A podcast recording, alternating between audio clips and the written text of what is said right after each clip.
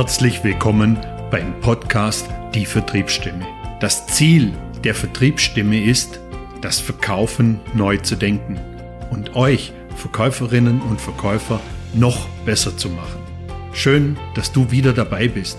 Mein Name ist Tom Jele und nun ganz viel Spaß mit dieser neuen Folge. Ich bin heute in Dornbirn beim Martin Dechand und wir führen heute gemeinsames Interview. Äh, erstmal vielen Dank, dass du dir die Zeit genommen hast, Martin. Wenn es für dich okay ist, dann würde ich ganz kurz zwei einleitende Worte zur Agentur und zu dir selber sagen, mit der Bitte, das natürlich auch entsprechend dann zu ergänzen oder richtig zu stellen, falls ich irgendwas äh, erzähle, was vielleicht nicht ganz richtig ist. Ja, vielen Dank für die Einladung. Danke, Tom. Gerne. Also vielleicht kurz zur, zur IKP. Äh, wir sitzen hier in Dornbirn. Die IKP ist eine PR-Agentur und gleichermaßen auch eine Strategieberatung wie auch eine Content-Schmiede, die so am Puls der Zeit agiert und die Perspektive von oben einnimmt. Das bedeutet, das große Ganze nie aus den Augen verliert. Und zu Martin noch ein paar Worte. Er ist seit 2001 im IKP-Team, äh, hat 2005 die IKP-Geschäftsführung in Dornbirn übernommen und ist seit 2009 geschäftsführender Gesellschafter in IKP. Und als Geschäftsführer, das hat er mir im Vorfeld erzählt, versucht er auch immer intern das zu leben, was die IKP in Sachen CSR ihren Kunden empfiehlt. Das spiegeln auch diverse Auszeichnungen, die ihr bekommen habt. So ist die IKP Vorarlberg zum Beispiel seit 2009 durchgehend als familienfreundlicher Betrieb vom Land Vorarlberg ausgezeichnet und zertifiziert. 2012 und 2018 habt ihr den Staatspreis familienfreundlichster Betrieb Österreichs gewonnen. Was ich noch ganz spannend fand, er hat mir im Vorfeld erzählt, er wollte eigentlich Fußballprofi werden. Und da reden wir aber auch noch drüber im Laufe des Gesprächs. Ähm, aber habe ich noch was vergessen oder müssen wir noch was ergänzen für den Moment? Natürlich gibt es viel zu erzählen, aber es war mal ein schöner Rundumblick. Vielleicht kann man noch äh, prinzipiell die Agentur kurz vorstellen. Wir kommen aus einer sehr klassischen Ecke. Also wir waren bei der Gründung eine klassische PR-Agentur, müssen uns natürlich auch weiterentwickeln, so wie viele äh, andere Firmen auch, die Zeit der Digitalisierung zu nützen und das ist speziell in unserer Branche ziemlich spannend, weil das klassische Geschäft, zum Beispiel die Presse- und Medienarbeit, äh, zwar noch einen großen Teil unseres Tagesgeschäfts abbildet, aber die digitalen Möglichkeiten immer größer werden und wir uns eigentlich tagtäglich hinterfragen müssen, in welche Bereiche wollen wir uns entwickeln, was wollen wir am Markt anbieten und wie müssen wir damit auch die Kompetenzen im Team verstärken oder abändern. Und das ist ein stetiger Prozess, äh, der durchaus spannend ist, aber der auch sehr anstrengend ist. Mhm. Also ist, ist ja ähnlich Marketing, Vertrieb. Ich sage ja immer, Marketing und Vertrieb ist eigentlich eine Einheit für mich heute. Also dieses klassische Abteilungsdenken finde für mich, sollte für mich eigentlich nicht mehr stattfinden. Äh, daher haben wir ja auch den Bezug jetzt, warum wir heute miteinander sprechen in der Vertriebsstimme, weil ja auch das Thema Marketing äh, dem Vertrieb natürlich unterstützend hilft. Und auch da ist es natürlich so, da hat ja die Digitalisierung Einzug erhalten war natürlich ein, ein Turbobeschleuniger jetzt die letzten zwei Jahre, was wir, was wir hatten. Ähm, steigen wir am besten direkt mal ins Thema ein, wenn wir eh schon zu tief drin sind oder mal schon äh, das gestreift haben.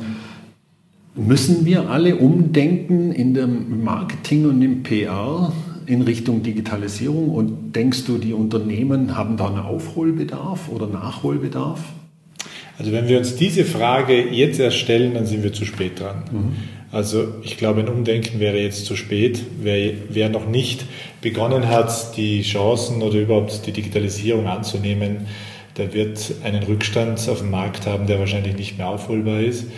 Ähm, vor allem, wenn ich, äh, egal, nein, eigentlich ist es egal, welche Branchen ich anschaue.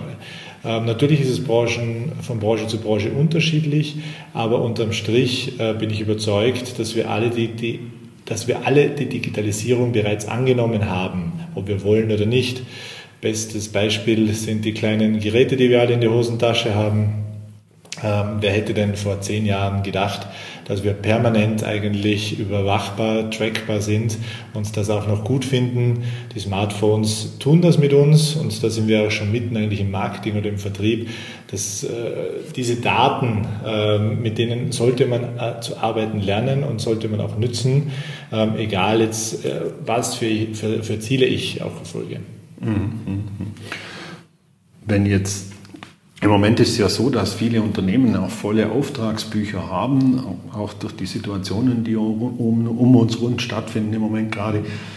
Wird da das Thema Digitalisierung dann, bei denen die vielleicht noch nicht ganz so weit sind, nochmal in den Hintergrund geschoben, um jetzt erstmal das abzuarbeiten, was da gerade da ist, weil es vielleicht auch gar nicht nötig ist, dass man im Moment so mit Vollgas weitergeht in der Digitalisierung. Ich glaube, so einen Startschuss haben alle gemacht.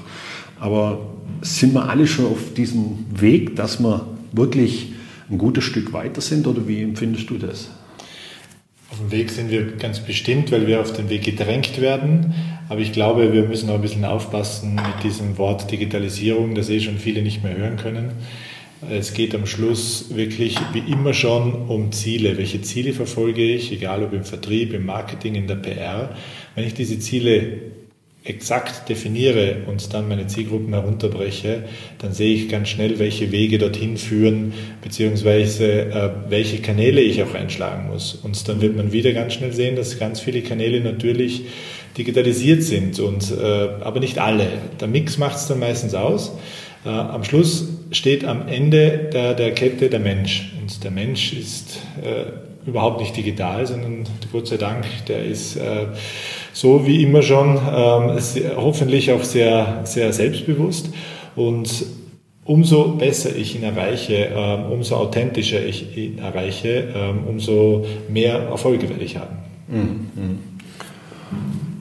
Ich, ich denke, das ist im Vertrieb ja ähnlich, oder? Wir, wir knüpfen ja teilweise die ersten Kontakte und weitere Kontakte digital. Aber da gibt es ja so diese Diskussion immer da, da, ja, wann muss ich denn nochmal zum Kunden? Muss ich überhaupt nochmal zum Kunden, um mit dem Kunden einen Verkaufsabschluss herbeizuführen? Und ich bin da völlig bei dir. Ich glaube, das ist genauso dieses hybride Modell. Weil irgendwann mache ich eine Kontaktanbahnung über Social Media oder wie auch immer oder über irgendwelche gezielten Maßnahmen.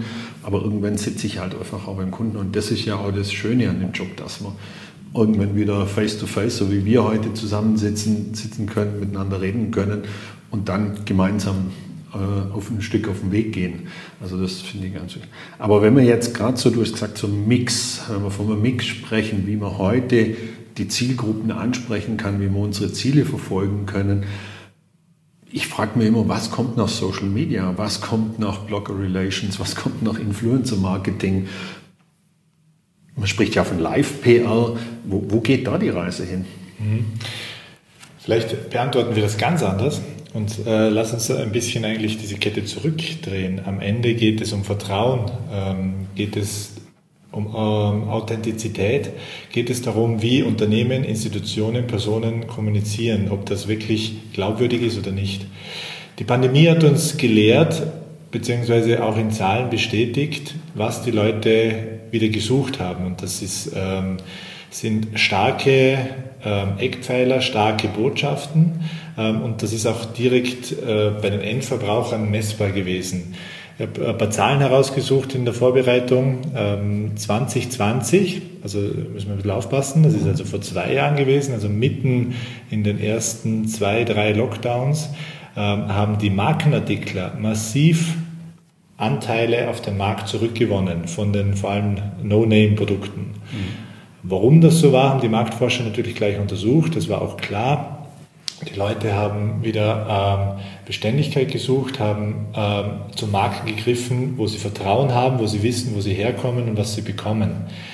Äh, das war natürlich getrieben durch diese Unsicherheit, vor allem 2020. 2021 ist der Trend etwas zurückgegangen, aber er ist nicht weg. Äh, spannend ist da wieder zu beobachten, dass dann schon wieder, jetzt wir sind mittlerweile 22 und auch äh, haben ähm, große an, neue Themen wie äh, einen Krieg in der Ukraine, aber auch hohe Inflation, ähm, wo die Leute jetzt mittlerweile auch wieder, nicht wieder, aber verstärkt aufs Geld schauen müssen. Mhm. Ähm, was wir jetzt erwarten würden, ist, dass sie sofort natürlich zum billigsten Produkt greifen, tun sie aber nicht. Ähm, die Marken haben das gut gemacht. Der Vertrauensvorschuss ist nach wie vor da, aber es ändert sich viel dynamischer, viel schneller. Worauf will ich hin? Was müssen wir in Zukunft? Das werden die Wege sein. Also, wir müssen vor allem langfristige Strategien fahren. Wir müssen schauen, wenn ich erfolgreich am Markt realisieren will, dass mein Unternehmen nicht auf die schnellen Gewinne aus ist, sondern Vertrauen im Markt hat, egal in welcher Branche, und dann durch Glaubwürdigkeit und aber auch Beständigkeit äh, Service, Produkte auf den Markt bringt. Das klingt immer so leicht, das ist aber das Allerschwerste, das es gibt. Denn die Quick-Wins, die manchmal auch funktionieren, sind natürlich, ja, ich sage jetzt so, das ist wie die Karotte vor der Nase, dass man da schnell schnappt. Aber langfristig wird das nicht erfolgreich sein. Ich habe ein bisschen Sorge mit diesen ähm, im Moment sehr gerne zitierten schnellen Ge Ge äh, Erfolge von Startup-Unternehmen, die schnell groß werden, die schnell äh, dann äh, die Unternehmen verkaufen. Das mag vereinzelt okay sein oder funktionieren, aber wenn wir die breite Masse anschauen, ähm, sind das wirklich dann nur ganz einzelne Beispiele, äh, wo das erfolgreich ist. Die Unternehmen oder die Marken, die heute noch auf dem Markt erfolgreich sind, die kennen wir meistens alle, weil sie eben schon sehr lange da sind. Mhm. Das, das heißt, äh, war mir jetzt so nicht bewusst mit diesen Markenartikeln 2020, dass, dass die Leute da wieder eher dann zurückgegangen sind. Ich hätte ja jetzt vermutet, dass aufgrund auch von der Liefersituation, dass man eher wieder sagt, ja, ich kaufe halt da, wo es gerade Krieg, äh, wenn ich irgendwas Spezielles möchte. Ganz, ganz spannender Trend, aber ich glaube, da bin, glaube ich dir, äh, das Thema Geld ist natürlich jetzt schon ein Thema, dass viele Menschen aufgrund von der Inflation und von den ganzen Themen einfach mehr aufs Geld schauen. Sehr, ja. Mhm. Aber langfristige Strategie, ich glaube, das ist auch das, was wir im Vertrieb anstreben, oder? Eine langfristige Zusammenarbeit mit den Kunden, das sollte ja immer das Ziel sein. Also dieses, äh, früher hat man das immer so salopp gesagt, anhauen, umhauen, abhauen. Äh, das war, hat es immer geheißen, ich, ich, fand das damals immer schon ziemlich doof, diese, diese, diese Aussage. Äh, aber das, das funktioniert einfach nicht mehr. Der Kunde muss heute Vertrauen haben, äh, die Kundin, äh, und dann entwickelt sich auch eine langfristige Beziehung. Und da gehört eben das Thema Beziehungsmanagement, wobei wir wieder bei dem Thema sind, online und vor Ort das zu machen, gemeinsam äh, sich für eine Strategie, für einen Weg zu entscheiden, glaube ich, ist einfach da auch das ganz, ganz Wichtige. Wie, was, was kann heute Marketing, PR, Social Media, was kann heute das leisten, um Unternehmen voranzubringen, Unternehmen weiterzubringen? Ja, vor allem, was es gut kann, ist ähm, eine sehr zielgruppenorientierte individuelle Ansprache. Wir sind heute in der Lage, wie wahrscheinlich überhaupt noch nie, so filigran, so ähm, vielschichtig zu kommunizieren, äh, dass ich ich sage es jetzt überspitzt, fast jeden persönlich ansprechen kann und auf seine eigenen Wünsche, auf seine eigenen Bedürfnisse eingehen kann. Ähm, da sind wir mitten in diese Datendiskussion auch. Ähm, bin äh, absoluter Fan der Datenschutzgrundverordnung, diesem Wort Ungetüm, äh, weil es auch unsere Privatsphäre schützt. Aber natürlich auf der anderen Seite in meiner Profession nützen wir natürlich die Möglichkeiten äh, dieser Daten. Und ähm, wenn ich das pauschal eben dann betrachte und die Zielgruppen als Ganzes dann eben anschauen kann und sie gezielter ansprechen kann, dann ist das eigentlich Vorteil auch für mich als Konsumenten, weil ich ja Dinge gezeigt und angeboten bekomme, für die ich mich wirklich interessiere. Gefährlich wird es nur dann, wenn diese äh, Ansprache sehr isoliert wird und ich keinen Überblick mehr überhaupt vom Markt bekomme. Mhm. Also wenn ich jetzt angenommen ähm, einmal ein Waschmittel gekauft habe und überhaupt nicht mehr weiß, was für andere Waschmittel es auf dem Markt gibt, weil eben diese Datenkrake meint, ich bin jetzt nur mehr beim Waschmittel X und bin da zufrieden. Also wenn ich gar nicht mehr die Möglichkeit habe, mich breiter zu informieren. Also da müssen wir aufpassen, aber ich glaube, gerade in der EU läuft da ein guter Prozess. Ähm, aber wenn wir das global betrachten, äh, ist das auch gefährlich. Ähm, da müssen wir sicher genauer hinschauen. Mhm. Du hast jetzt gesagt, die Zielgruppe kennen, finde ich immer ein ganz spannendes Thema, was ich auch sehr viel in meinen Beratungen habe, dass wir über Zielgruppen sprechen, dass wir über Zielpersonen sprechen auch, weil je genauer wir die Personen natürlich kennen, umso genauer können wir sie äh, ansprechen. Ist das im Rahmen von euren Aktivitäten, die ihr für eure Kunden macht, auch immer ein Thema, dass ihr zuerst mal über die Zielgruppe, dann auch über den Zielkunden oder die Zielperson sprecht, dass, dass das ganz gezielt ausgerichtet wird? Absolut. Ohne das wäre es extrem unprofessionell. Mhm. Ähm, es gibt die unterschiedlichsten äh, Möglichkeiten und Modelle, die hinlänglich bekannt sind. Aber um da ein bisschen in, in Beispielen zu sprechen, eine Aufgabe ähm, die, oder einen Job, den wir schon länger haben, wo wir ein bisschen drüber plaudern dürfen, ist, ähm, es geht darum, wie bringe ich Leute wieder mehr in die Natur, wie bringe ich Leute wieder mehr auf den Berg. Ähm, falsch wäre jetzt genau die anzusprechen, die eben auf den Berg gehen. Die glücklich machen, die schon glücklich im Berg sind oder noch glücklicher machen, die schon glücklich auf dem Berg stehen, das wäre das Leichteste, aber das ist ja eigentlich überhaupt nicht das Ziel. Also ich muss in dem Moment eben analysieren, äh, wer würde denn gerne auf den Berg gehen? Und diese Frage ist sehr komplex. Äh, und da eben äh, die Antworten dann zu finden, das sind längere Prozesse. Mhm. Ähm, aber vor allem muss ich in dem Fall den Berg verlassen ähm, und halt in die Städte gehen, in die Orte gehen und halt schauen, welche äh, Bevölkerungsgruppen äh, interessieren sich denn äh, neben dem, was sie schon tun, möglicherweise auch für eine Bergwanderung. Ähm, da liegt es auf der Hand, dass man eben dann äh, Aktivitäten äh, gegenstellt und, und sich das anschaut. Und da sind wir wieder bei den Daten. Also wenn ich die Daten gut auslese, kann ich mal davon ausgehen, dass jemand, der prinzipiell gerne Sport macht, auch wahrscheinlich gerne auf den Berg geht. Ähm, aber wir sind auch draufgekommen, Menschen äh, und Familien, die gerne am See sind, sind auch gerne am Berg. Diese, äh, dieser Zusammenhang war uns vorher nicht bekannt. Mhm. Warum ist das so? Weil diese Leute Lebensqualität schätzen und eben den, die, das schöne Panorama, den Ausblick dann schätzen. Äh, wenn du dann solche Analysen hast und dann auf das eingehst, äh, dann zeigt es eh schon, wie, wie, wie, vielschichtig das ist, aber wie lange man auch ähm, eigentlich forschen muss oder das untersuchen muss. Forschen ist ein großes Wort, also eher untersuchen. Ähm, aber sobald man das hat, muss man dann beginnen, eben mit denen zu kommunizieren und da aber auch die Botschaft ein bisschen abtesten. Also äh, wir arbeiten sehr viel mit AB-Tests, mhm. äh, was dann da funktioniert. Ähm, auch das äh, erleichtert uns natürlich mittlerweile die Digitalisierung. Das war früher nicht so leicht möglich, aber wir greifen auf, auf klassische Marktforschung zurück. Also ob das telefonisches Abfragen ist, ähm, aber natürlich auch wieder in der digitalen Welt digitale Umfragen. All das liegt dann zugrunde, um überhaupt einmal zu wissen, wer meine Zielgruppe, wer meine Zielperson ist. Mhm. Das heißt, bevor ihr tatsächlich in die Umsetzung geht, steht ja schon mal ein Riesenblock davor, um das bestmögliche Ergebnis natürlich in der Umsetzung für, für eure Kunden, Kundinnen ja. zu erzielen nachher. Absolut, ja. Also es ist mittlerweile meistens mehr Aufwand wie nachher die Umsetzung selber oder die Strategie äh, selbst. Mhm. Äh, die Strategie kann nur so gut sein, wie vorher eigentlich die Evaluierung war. Also je bessere Daten ich habe, je besser ich meine Ausgangssituation kenne, umso besser kann ich Zielgruppen und Ziele nachher definieren. Mhm.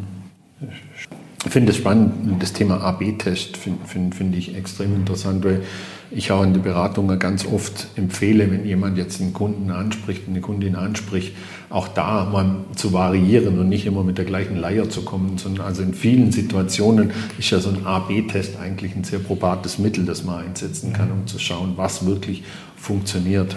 Genau bestätigt mich wieder. jetzt, jetzt haben wir vorher noch, ich habe es nur so in der Einleitung gesagt, ähm, ich würde jetzt eigentlich direkt mal fragen, wie du auf dieses Thema PR und Marketing gekommen bist. Schalte aber mal kurz die Frage noch davor, was hat es mit dem Fußballprofi auf sich? Du hast gesagt, du wolltest Fußballprofi werden. Naja, ich sage jetzt einmal, ähm, sehr ketzerisch, welcher Junge äh, will, will das nicht irgendwann? Ähm, jetzt okay, ich hatte wahrscheinlich ein bisschen ein Talent, ähm, habe äh, als, als Sechsjähriger schon begonnen, Fußball zu spielen, war dann gleich einmal im Tor, also ich war Tormann und habe dann eben die ganzen Nachwuchsjahrgänge durchgemacht, äh, bin ziemlich schnell in die ganzen Auswahlen gekommen und äh, habe dann ein bisschen begonnen, auch das Leben auf das abzustimmen, habe auch die schulische Ausbildung zwar nicht zurückgestellt, aber auch die Schule nach dem Sport ausgesucht, war dann in einem Sportgymnasium, wo man zusätzlich zu, äh, zum normalen Training abgestimmt noch vormittags dreimal trainieren kann, hatte also schon als, äh, also beginnend mit 15 sieben Trainingseinheiten plus dann eine äh, äh, Matcheinheit am Wochenende, also extrem viel.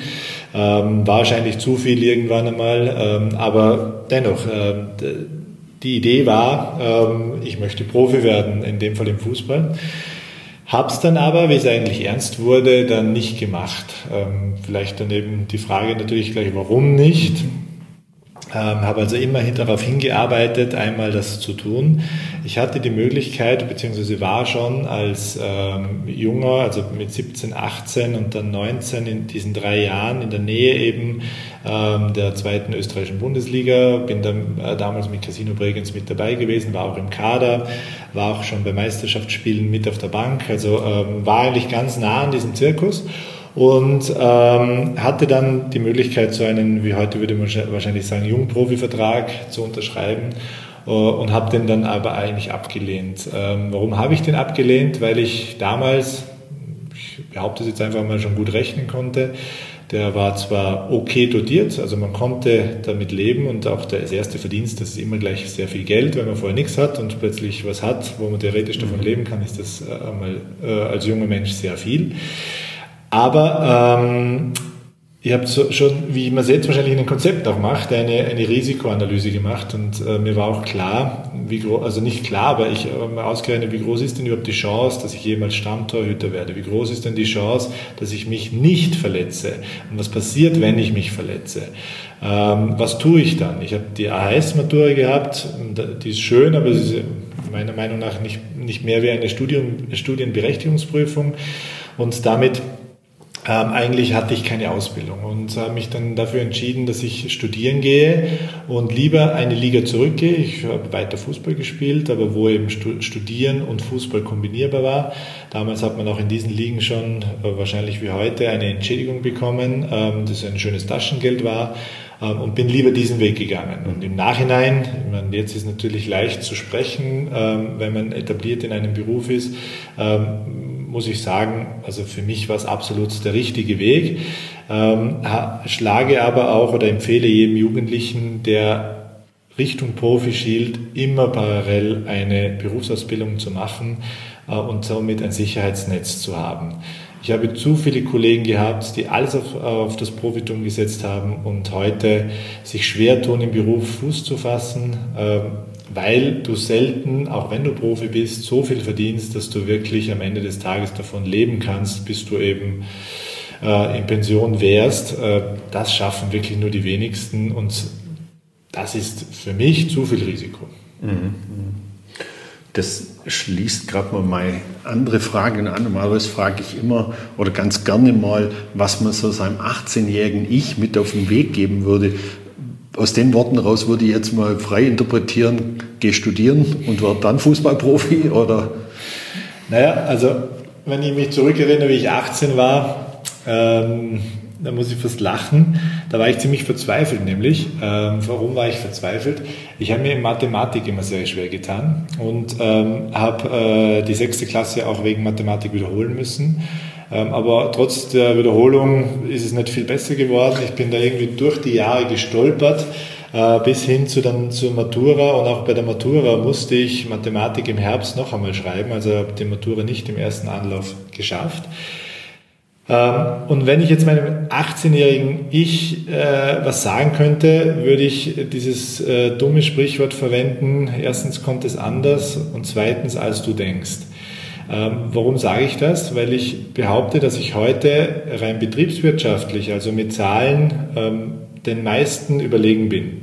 Ähm, ich glaube, dass ich sehr gut äh, mittlerweile kalkulieren kann, dass ich sehr gut wirtschaften kann, was damals ich äh, mir wahrscheinlich kein Lehrer zugeschrieben hätte. Warum ist das so?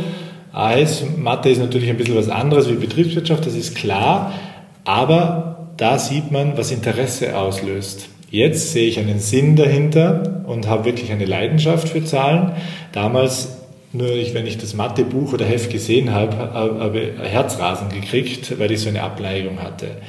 Das Spannende ist eben auch, ähm, wie sich das äh, dann eben so drehen kann, dass du eine Schwäche, eine scheinbare Schwäche zur kompletten Stärke machen kannst. Ähm, das Lustige ist auch, dass ich ähm, unter anderem schon ähm, an der Fachhochschule Vorarlberg dann eben diesen Unterrichtsslot hatte, wie man Stunden richtig kalkuliert, wie man richtig wirtschaftet als Selbstständiger. Da erzähle ich das auch gern zum Einstieg, dass ich eigentlich Mathematik überhaupt nicht mein Kerngebiet ist, ich jetzt aber an einer Hochschule stehe und Studenten beibringe, wie man richtig rechnet. Da sieht man eben, wie es dann ganz anders kommen kann, wie man denkt und wie viel eigentlich Spaß ermöglicht oder Interesse ermöglicht. Mhm. Das ist ganz, ganz, ganz interessant, dass du das gerade erzählst. Ich bin jetzt in Mathe auch kein Leuchte gewesen, also in, in der Schule und Schule war auch ganz so wirklich mein Ding, muss ich ganz ehrlich sagen. Ich habe mich da mehr durchgequält, wie es eigentlich Spaß gemacht hat.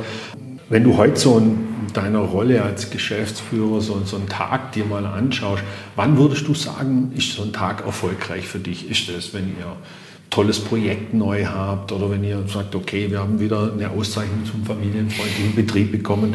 Was, was bedeutet für dich einen erfolgreichen Tag zu haben?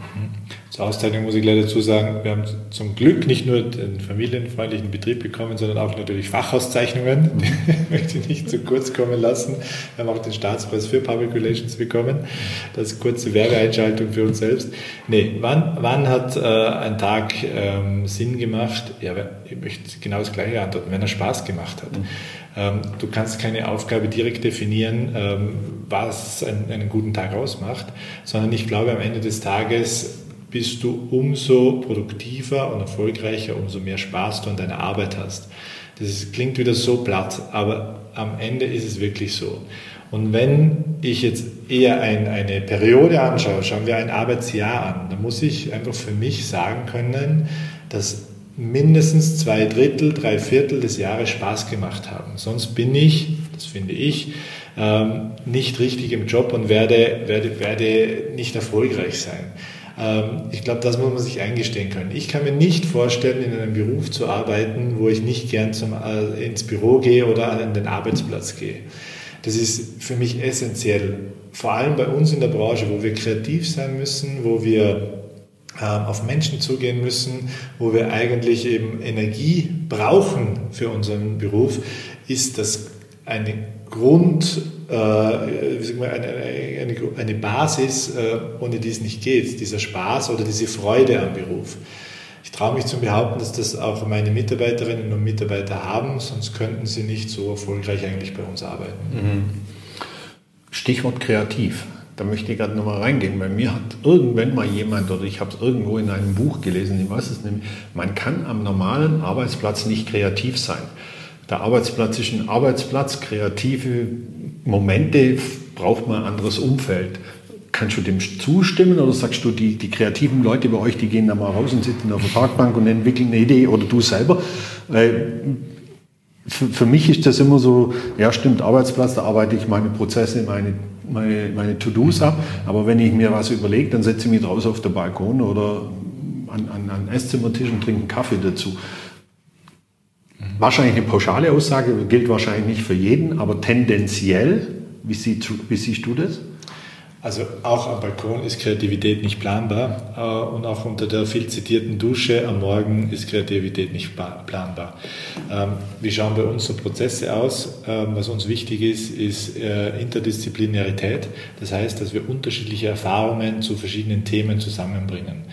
Äh, ob ich das in einem Besprechungsraum mache oder bei einer kleinen Wanderung oder bei einem Spaziergang oder bei, heutzutage bei einem Zoom-Call, äh, ist mir eigentlich egal, solange es funktioniert. Und klar, jeder arbeitet anders, aber sind wir uns ehrlich, äh, wenn, ich, wenn mich ein Thema fesselt, dann nehme ich das natürlich auch nach der Arbeit mit und die Idee oder die, das Konzept wächst Schritt für Schritt.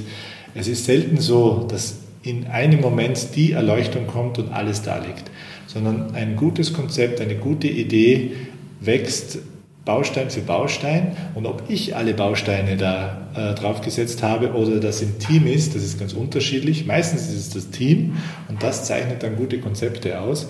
Ähm, und wo das eben dann produziert wird, das wird eh automatisch gar nie an einem Termin äh, zusammengeschmiedet, sondern das sind Prozesse, die Zeit brauchen, das sind Prozesse, die eben auch Grundlage brauchen, wie ich es eingangs erzählt habe, wenn wir beginnen zu evaluieren, weil wir oft gar nicht das Wissen haben, um die richtigen Konzepte zu schreiben. Und eben in dieser Recherche und in dieser Herangehensweise beginnen dann eh schon erste Ideen zu sprießen. Und natürlich, das wird auch unterschätzt, Erfahrung. Erfahrung, sagt man zwar auf der einen Seite, ist der Hemmschuh von Kreativität, aber auf der anderen Seite äh, hilft Erfahrung natürlich auch, um Kreativitätsprozesse zu beschleunigen. Wir sind natürlich auch ein Wirtschaftsbetrieb und können uns nicht unendlich Zeit lassen für gewisse Arbeiten. Ähm, und irgendwo muss man dann halt das Mittel finden, damit es weitergeht. Ich habe gerade letzte Woche wieder mit Dominik von Matt, von Jung von Matt gesprochen. Die haben das interne Credo, äh, oder er sagt immer, warum sie ähm, erfolgreich sind, ist die Unzufriedenheit. Also sie sind nie zufrieden mit dem, was sie getan haben. Ich verstehe, was er meint, finde aber das Ganze sehr anstrengend bis äh, unzufriedenstellend, also oder unbefriedigend. Er, er, schmunzelt dann eh immer dazu und sagt, na ja, klar, ähm, geht man irgendwann mit einer Idee hinaus oder irgendwann ähm, sind auch ihre Arbeiten zufrieden. Er meint damit, dass man eben nicht zu schnell zufrieden ist, dass man sich immer verbessern will. Das ist gut, aber ich finde, ähm, es ist trotzdem eine, eine sehr alte Schule. Unzufriedenheit ist prinzipiell okay am richtigen Moment. Es geht auch dort wieder mal um den richtigen Mix und wann ich es richtig einsetze. Ist Unzufriedenheit ein Förderer von Kreativität? Laut Dominik Format oder auch Jean-Remy Format ja. Ähm, wie gesagt, ich verstehe, was Sie meinen, ähm, aber es kann auch extrem frustrierend sein. Wenn ich weiß, dass es nie gut genug ist, dann ist das mental eine Blockade, dann mag ich nicht mehr. Es kommt natürlich auch immer auf das Wie an. Wie äußere ich diese Unzufriedenheit oder wie definiere ich diese Unzufriedenheit? Ich nehme mal an, dass äh, diese, äh, das Jungformat dieses Thema ähm, gut übersetzt hat, aber ich kann mir auch sehr gut vorstellen, dass viele daran zerbrechen. Ich, ich, also wenn ich das jetzt so höre, unzufrieden ist sicher ein Antreiber für viele Dinge, aber ich glaube, man muss irgendwann auch mit dem Ergebnis zufrieden sein, sonst kann man ja einen Prozess niemals abschließen, so wenn man immer unzufrieden ist. Ja. Also entweder, also irgendwo muss es die Deadline geben. Ist sie mhm. zeitlich gesetzt? Äh, ist sie im Ergebnis gesetzt? Das muss ich irgendwann einmal definieren. Äh, sonst schaffe ich sicher Frustration. Mhm. Äh, ich möchte vor allem jetzt da nicht zu viel drauf rumreiten, auf diese Unzufriedenheit, äh, aber halt, äh, wir müssen überlegen, was für ein, äh, was für, was für, eine, was für ein also Feld müssen wir der Kreativität bereiten, damit ich mich möglichst gut und möglichst effizient, das muss ich auch immer dazu sagen, dort entfalten kann. Äh, und das gilt es eben gerade jetzt als Agentur zu schaffen. Ähm, und das ist, glaube ich, auch der große Unterschied, wieso auch Unternehmen immer wieder externe Partner wie Agenturen holen weil dieses kreative Umfeld in Unternehmen möglicherweise nicht immer gegeben ist. Also die, die Erfahrung zeigt ja, so jetzt wie bei mir zum Beispiel, ich mache mir auch viel Gedanken über mögliche Programme, über Inhalte und so weiter. Und das entsteht oftmals in einer Situation, wo man überhaupt nicht damit rechnet. Also Absolut, das, das kommt plötzlich so schnipp dieser Gedanke, wo man sagt, ah ja genau, das könnte der richtige Weg sein. Also da stimme, stimme ich dir zu, dass das nie abgeschlossen irgendwie ist, äh, so, so einen Prozess weiterzumachen. Ja. Wir sind jetzt schon über die 30 Minuten drüber. Ähm, bis hierher erstmal vielen Dank, aber natürlich auch dir meine letzte und immer die gleiche Abschlussfrage. Was war dein schönster Tag in deinem bisherigen Berufsleben? Und ich weiche es jetzt ein bisschen auf, weil oftmals meine Gäste und Gästinnen da ein bisschen ein Problem haben, das auf den Tag zu komprimieren. Gerne auch eine gewisse Zeit oder, oder eine gewisse Erfahrung, die du mal gemacht hast. Also ich glaube, es sind nicht einzelne Tage, sondern eben sind diese Momente, die uns dann eigentlich antreiben und Freude machen. Ähm, möchte mit meinen Mitarbeiterinnen beginnen wenn ich sehe, ihnen macht die Arbeit Spaß und Freude, das motiviert mich. Und es motiviert mich, wenn ich sehe, dass unsere Arbeit nicht nur bei den Kunden, sondern vor allem dann eben bei den Zielgruppen ankommt und das auslöst, was wir vorgehabt haben. Das treibt an, das macht Spaß und gibt Energie. Und diese Energie ist es am Ende des Tages, die eben einen Beruf zur Berufung werden lässt oder eben nur einen Beruf sein lässt. Und mit diesem bisschen philosophischen Sager würde ich das eben so definieren. Ich glaube, das waren super schöne Schlussworte. Vielen Dank, Martin, für deine Zeit. Vielen Dank, dass ich heute bei euch sein durfte, Sehr dieses Interview aufzeichnen. Ähm, wo wir euch finden, das packe ich in die Show Notes, wenn das okay ist für dich. Also ich verlinke die, die Informationen natürlich dementsprechend. Und ja, vielen Dank für das Interview. Ja, danke auch fürs Vorbeikommen. Suchst du auch nach neuen Wegen im Verkauf noch besser zu werden und deine Vertriebseffizienz zu steigern? Dann lass uns gerne miteinander sprechen. Ruf mich einfach direkt an oder schick mir eine E-Mail. Mehr Infos zu mir und meiner Tätigkeit findest du auf meiner Webseite tomjele.com.